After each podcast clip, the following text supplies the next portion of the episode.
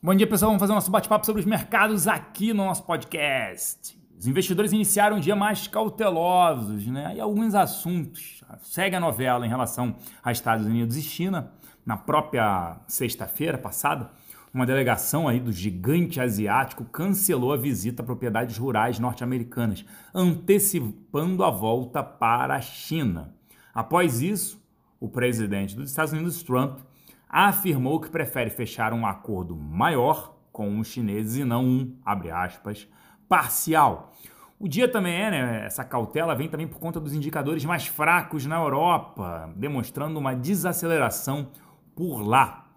Já venho falando sobre isso, né? Postei o PMI composto, até a explicação sobre gerentes de compras, eles, né? Você consegue buscar mais informações mais rapidamente de como é que está o cenário.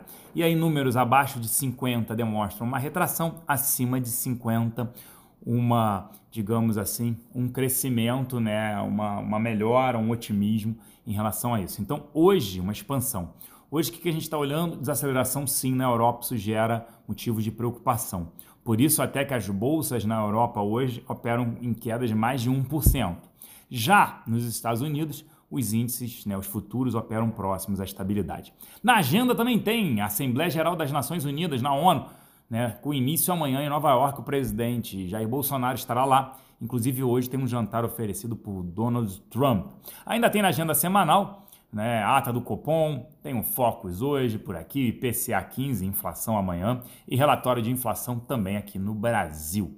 Além disso, no Brasil começa amanhã a votação do primeiro turno no Senado da Previdência. Vamos ficar de olho, o segundo turno deve ocorrer até o dia 10 de outubro. É a reforma da Previdência sacramentada e aprovada.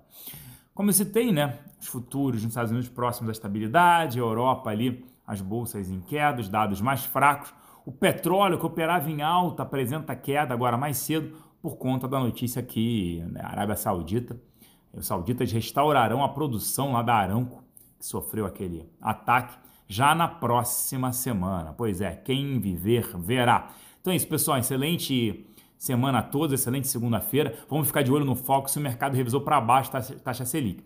Eu que tenho uma taxa de 5%, para esse ano estou ligeiramente inclinado a revisá-la para baixo também. E aquela conta que eu venho falando com vocês, né? Com uma taxa de juros menor, investimentos conservadores vão, irão recompor, tirando tributação, tudo isso, no máximo a inflação, ou seja, você não tem um ganho real.